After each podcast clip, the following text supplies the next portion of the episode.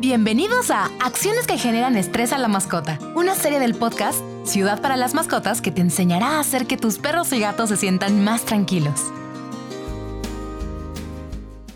Señores, bienvenidos a esta nueva serie del podcast Ciudad para las Mascotas, un podcast presentado por Mars Petker México. Y en esta ocasión la serie del mes de septiembre es Acciones que generan estrés a la mascota y cómo reducirlo.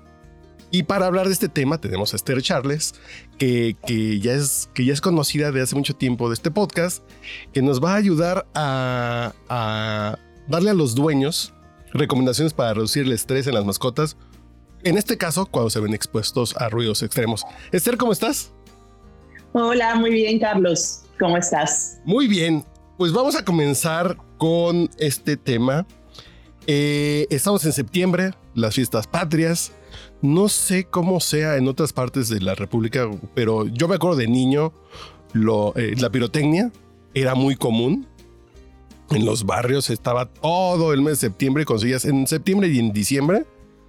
Era un mes de que uno, hasta uno iba a comprar los cohetes y ahora ya hay más conciencia, pero aún así hay gente que no tiene esa conciencia y, y abusa de esto y los perros se estresan. ¿Cuál es, para empezar, cuál es el primer factor que les provoca estos ruidos y a las mascotas? Sí, exacto. O sea, aquí en México todavía tenemos muy arraigada la cultura de entre más ruido, más celebramos. Entonces, pues, en, por ejemplo, las fiestas patrias, que son las que se las que se acercan, pues es muy común que los ruidos aumenten. Y esto, por ejemplo, para las mascotas que no están acostumbradas, las mascotas que no fueron habituadas a estos ruidos fuertes o que a lo mejor va a ser la primera fiesta en su vida, entonces eh, eh, esto puede provocar mucho estrés, mucha ansiedad. Sí, por ejemplo, a, a mí de repente que, que suena por ahí lejos un, un cohete, pues te asusta. Y pues pasa lo mismo con nuestras mascotas. Ese ruido inesperado que suele ser muy estruendoso, sobre todo, por ejemplo, si, vivimos cerca de los centros de las, de las ciudades, pues es, es muy común que, que esto suceda. Y, y, es muy importante que el dueño esté consciente de, de, de este estrés que le genera y buscar que estén a gusto y tranquilas, ¿no? Eh, las mascotas, porque el punto es que se nos olvida y dicen, ay, pues como yo cierro las ventanas, como yo le subo a la tele, ya no me molesta tanto, pero el perro no puede hacer eso. Eh, entonces, ¿cómo, ¿Cómo comenzamos con este tema de pirotecnia? Pero también puede ser en el caso de, de, tormentas, truenos, relámpagos que pueden espantar a nuestras mascotas. ¿Cuáles serían los primeros pasos para controlar y prevenir? Sí, como dices, o sea, toda esta parte de ruidos fuertes, eh, nosotros, nuestros sentidos son muy diferentes al de nuestras mascotas. Entonces, a lo mejor lo que para nosotros no es tan estruendoso, para ellos sí puede ser eh, muy estruendoso. Entonces, para poder prepararnos, una es acostumbrarnos un poco a los ruidos fuertes, o sea, que vean que no pasa nada, sobre todo en la etapa de, de socialización, donde son como muy bebés. Eh, desde ahí podemos empezar a lo mejor a poner videos y cosas que tengan ruidos muy fuertes, muy estrendosos y a lo mejor estar premiando. Pero si no estamos seguros cómo va a reaccionar, lo ideal en casa es hacer un lugar que para nuestras mascotas eh, sea como una zona segura. Y no es solo para, para esta parte de, de, ruidos extremos o si yo ya identifiqué que mi mascota sale corriendo cada vez que, que empieza una tormenta o que hay cohetes, sino esto puede ser una práctica para todas las mascotas. Que haya un lugar en la casa donde sea como más tranquilo, donde podamos a lo mejor tapar un poquito el ruido, que podamos cerrar ventanas, podamos hacerlo un poquito más, la luz más tenue, donde él esté tranquilo, donde normalmente reciba cosas positivas, juguetes, alimento especial o algún alimento que, que, para nuestra mascota sea como su favorito, en este lugar es donde lo va a recibir. Y que sea como un refugio donde nuestra mascota puede estar tranquila, sobre todo en estas situaciones de ruidos extremos y lo podemos utilizar para muchas otras cosas que, le generan estrés a nuestra mascota. Entonces, siempre tener un lugar seguro en la casa para ellos es súper indispensable, sobre todo si ya vemos que nuestra mascotita tiene una tendencia a ser un poquito ansioso, un poquito estresable. Y, ¿Y ese espacio cómo debe estar preparado? ¿Qué debe tener? Eh, ¿Cómo lo podemos hacer para que estén eh, más cómodos? Acercarles sus juguetes. ¿Qué les puede dar como más tranquilidad aún en ese espacio que vamos a tener listo para que se resguarden? Principalmente todo lo favorito de nuestra mascota. Eh, una de las recomendaciones es una transportadora, un lugar que sea como muy, muy cómodo, que tenga la camita, que a lo mejor tenga colchoncito, donde eh, la mascota esté muy, muy cómoda. Obviamente con el tamaño eh, indispensable para, para cada mascota. Si es un gatito, pues a lo mejor el lugar no tiene que ser tan grande, pero si es un perro grande que tenga la habilidad de pararse, dar vueltas, que él esté cómodo.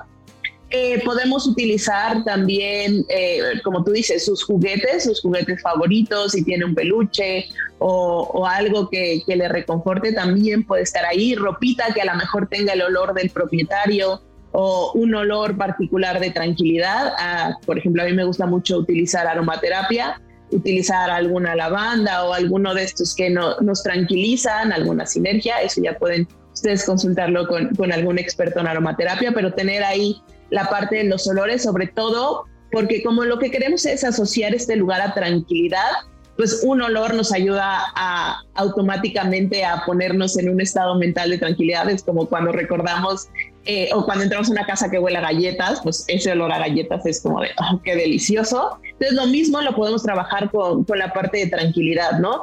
Un olor particular que, que sea muy, eh, que marque esta, esta sensación en nuestra mascota de, de relajación ahí podemos hacer como actividades de, más de relajamiento, no tanto de juego con, con, las mascotas, sino de caricias, la parte de apapachos, como muy tranquilo. Eh, toda esta parte es importante reforzarla ahí en esa zona y que si se puede que sea una zona donde no se escuche tanto la parte de los ruidos externos y que a lo mejor en alguna situación extrema, si mi mascota tiene una ansiedad o un miedo muy extremo, que a lo mejor se pueda blindar contra ruidos, ¿no? Que se puedan poner a lo mejor algunos amortiguadores de ruidos y, y premiarlo siempre ahí cuando está tranquilo. Eh, eso es lo más importante, asociar ese lugar con tranquilidad, estar reforzando eh, siempre las conductas de tranquilidad ahí, que esté a gusto que esté relajado, tratar de no obligarlo a que entre a esta zona. Esa zona debe ser una zona que nuestra mascota busque.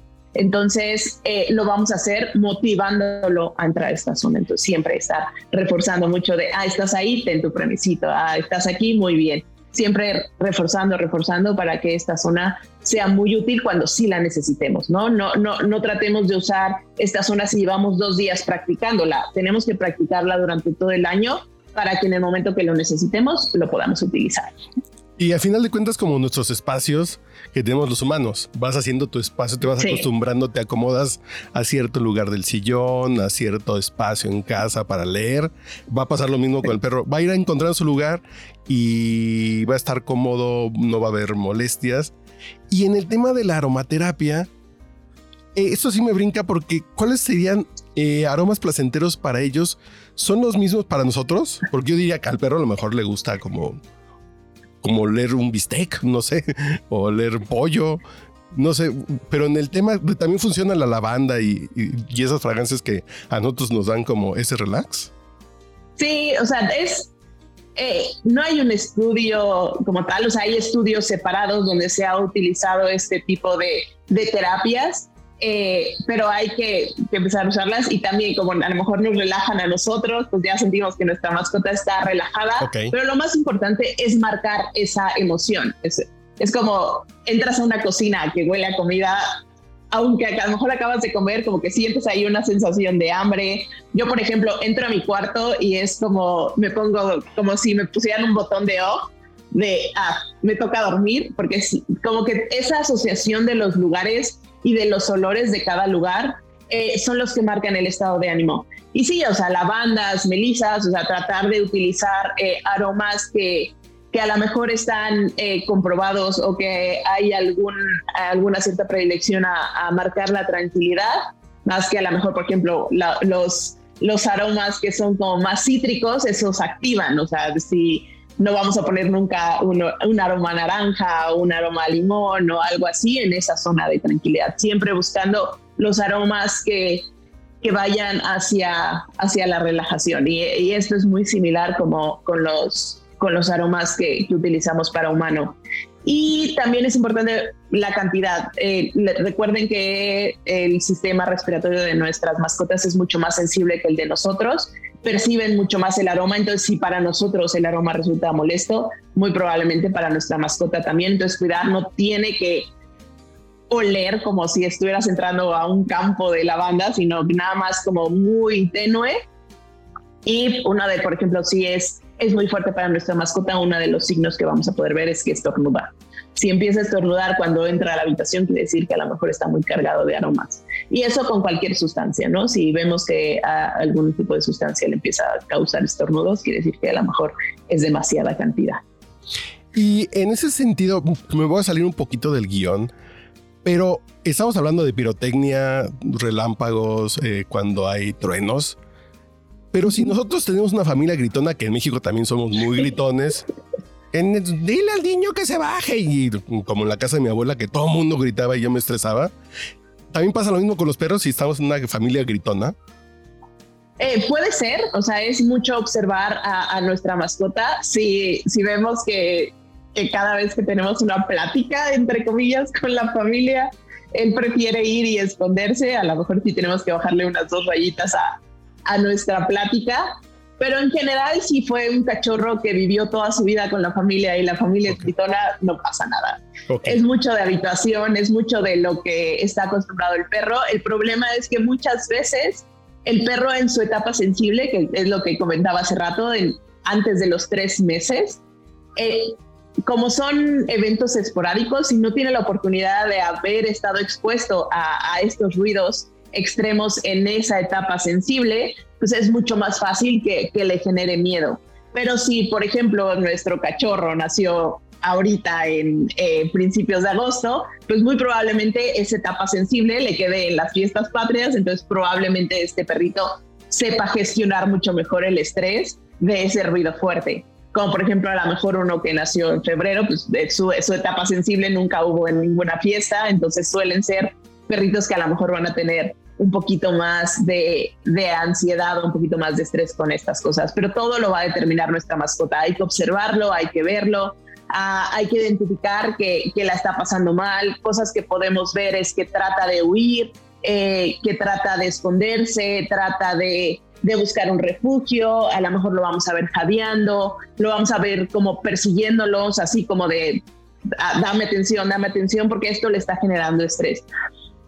Entonces hay que, hay que hacerle caso a, estas, a estas conductas para poder identificar eh, también el nivel de estrés, porque no es lo mismo manejar una ansiedad ligera a una ansiedad muy extrema.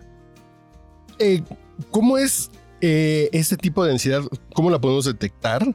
¿Y cómo podemos saber el nivel que si está medio ansioso, muy ansioso, si... Ah, como que algo que se nos olvidó también platicar es que que alguna vez lo comentaste, es que no debe haber vidrios en las alas. Porque luego este estrés salen corriendo y no se dan cuenta que hay un vidrio y se pueden lastimar. Sí, hay que ayudarles mucho a, a, las mascotas a identificar dónde, sobre todo si son ventanales muy grandes. Luego para nuestros jardines, pues tenemos estas puertas que son puro cristal muchas veces el perro no alcanza a percibir que hay un cristal ahí y, por eso tenemos tantos videos chuscos en internet donde nuestros pobres perros van y topan con, con, con, las ventanas. Hay que ayudarles a lo mejor con alguna... Hay muchos de estos como papel contact que tienen como eh, relieves para poder uh, que el perro pueda distinguir que ahí hay un bloqueo. Porque si nuestro perro, por ejemplo, una, hablando de, los niveles de ansiedad, una, un nivel bajo a lo mejor va a estar jadeando y lo vamos a ver un poquito incómodo, pero puede llegar una ansiedad extrema que el perro o el gato empiecen a golpear paredes, vidrios, todo tratando de escapar del ruido. Lo que ellos no saben es que probablemente afuera el ruido sea todavía más fuerte, pero ellos están buscando una, una forma de escapar. Entonces, en este, en este tipo de ansiedad, donde el perro o el gato ven que se esté golpeando contra todo, que esté huyendo, que, que realmente le está pasando mal, a lo mejor vamos a requerir algún tipo de intervención eh, médica, o sea, vamos a necesitar a lo mejor un medicamento que haga que su sistema nervioso se ponga más tranquilo y que con esto él pueda gestionar este estrés, porque muchas veces en el momento que ya eh, la mascota está en pánico, es poco lo que podemos hacer, porque no, no, no, no percibe ningún estímulo, eh, su, su cerebro está en un canal donde lo único que le importa es escapar. Entonces aquí va a ser difícil manejarlo ya cuando llega a este estado emocional donde realmente su cerebro está desconectado y lo único que piensa es en huye, corre y busca. Por eso en estas fiestas patrias ocurren muchas pérdidas de, mascotas, ¿no? De se escapan o algo así. Por el mismo miedo salen corriendo y, no paran hasta que su cerebro le dice, ah, ya no está el ruido. Y en este caso de la ansiedad que decías que que sí se puede, que sí se puede darles algún medicamento. Eh, el veterinario, eh, tienes que ir con un veterinario a que decirle, anda muy ansioso porque vivimos a la vuelta de una iglesia y es el día del santo patrono. Entonces, esa semana va a estar ansioso. Puedes ir al veterinario a, pedirle que le recete algo. Exactamente. Lo, que eh, tratar de, de, prevenir, o sea, si ya sabemos que nuestra mascota estuvo ansiosa a lo mejor el año antes o, o, sabemos que si se nos cae el garrafón, las llaves, nuestra mascota suele salir corriendo poquito. Entonces, ir evaluando si, si no requiere esta medicación. Si vemos que nuestra mascota con cualquier ruido que ocurre en casa, a lo mejor sale disparada y se esconde muy probablemente en el momento de las fiestas, eh, vaya a tener eh, estas, estas conductas. Entonces, sí, se tiene que premeditar antes. O sea, es importante que si ya sabemos que va a haber una fiesta, busquemos a nuestro veterinario días antes, porque los medicamentos que se utilizan eh, tienen que ir en una dosis específica para cada mascota. ¿ves? Se tiene que probar la dosis efecto, hay que ir ajustando para que realmente tengamos el efecto que queremos, que lo veamos más tranquilo que lo veamos como más seguro de sí mismo. Entonces, estas eh, eh, medicaciones sí requieren como una atención especial. Entonces, hay que prevenir, hay que ir antes, evitar, si, si hay que preguntar a nuestro veterinario, evitar usar cualquier eh, medicamento que sea relajante muscular. Luego, los veterinarios tendemos a dar unos medicamentos que no están indicados, pero por la costumbre a veces los damos, que son relajantes musculares, y lo único que hacen es evitar que nuestra mascota se pueda mover. Pero el miedo sigue, entonces necesitamos un medicamento que sí elimine la parte de miedo y ansiedad. Entonces, preguntar muy bien a nuestro veterinario qué medicamento es el que nos recomienda. Les digo, normalmente los, los medicamentos que se utilizan para, para estas situaciones requieren una evaluación, requieren una premedicación eh, y luego se los extendemos un poquito y se tienen que ir retirando poco a poco. Pero bueno, consultar a su veterinario para ver si, si les puede dar algún medicamento para, para ayudarles a nuestras mascotas. Y hay muchos eh, eh, como nutracéuticos, cosas naturales que pueden ayudar si este nivel de ansiedad es ligero, o sea, nos ayudan a, que estén un poquito más tranquilos, pero si nuestra mascota tiene una ansiedad extrema, van a ser poco útiles. Entonces, evaluar muy bien eh, cuál es el, eh, el, tipo de ansiedad que tiene mi mascota y bueno, siempre, si a lo mejor el veterinario eh, general no, no tiene las respuestas, siempre pueden acudir con un especialista, con algún etólogo o algún especialista en comportamiento. Y por ejemplo, si tenemos reuniones que de pronto el cumpleaños, que la carne asada, que ponemos la música alta, que ponemos las cumbias y el karaoke, eh, ¿cómo también hacer que esa actividad que es fuera de lo normal no lo estrese, no le genere ansiedad? Porque ya, ya empezó la tía a cantar feo las de Lupita D'Alessio.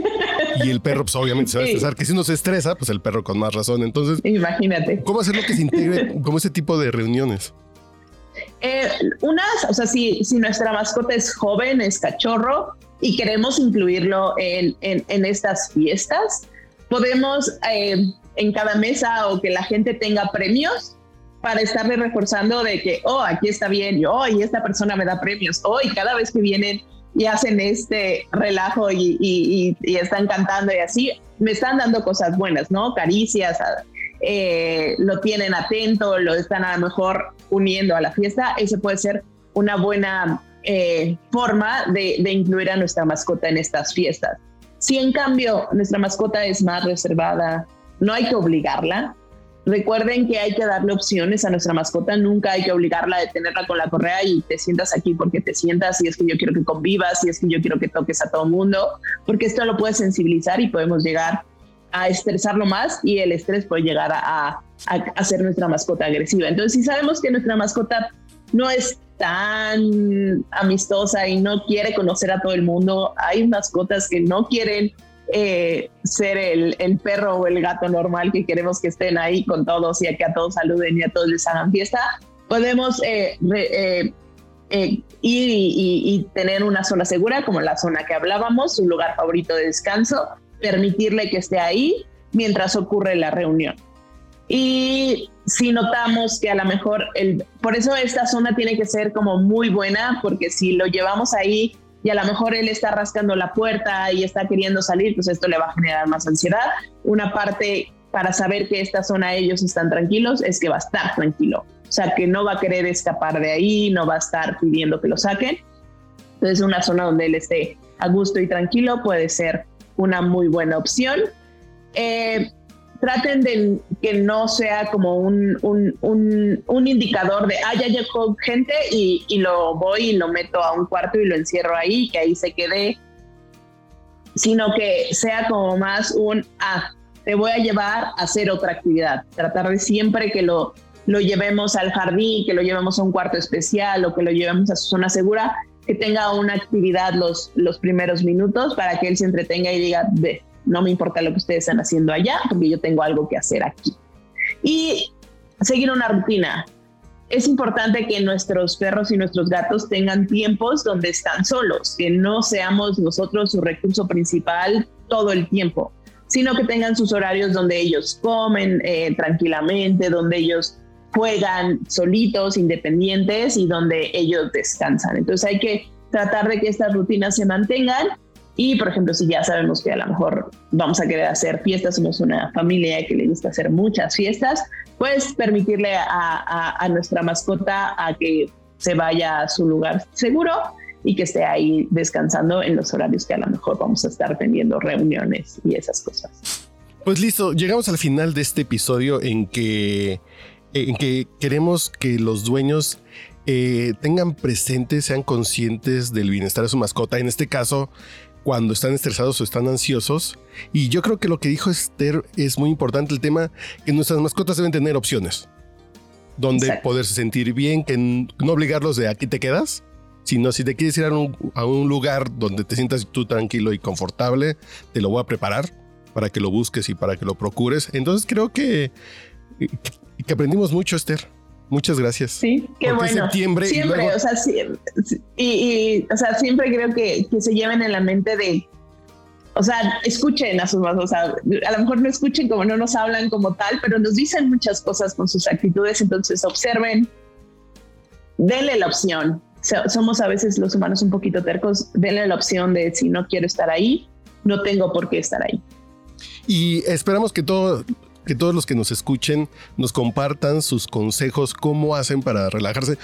Por ejemplo, estaría interesante ver eh, cómo les va con el tema de las fragancias o fotos de sus espacios seguros y las pueden compartir con el hashtag Ciudad para las Mascotas en Facebook y en Instagram, que la cuenta también es Ciudad para las Mascotas. Esther, nos escuchamos en el próximo episodio de esta serie de acciones que generan estrés a la mascota y cómo reducirlo.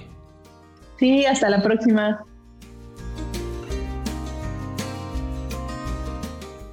Te queremos escuchar. Síguenos en Facebook e Instagram. Arroba Ciudad para las Mascotas. Y no olvides compartir este podcast.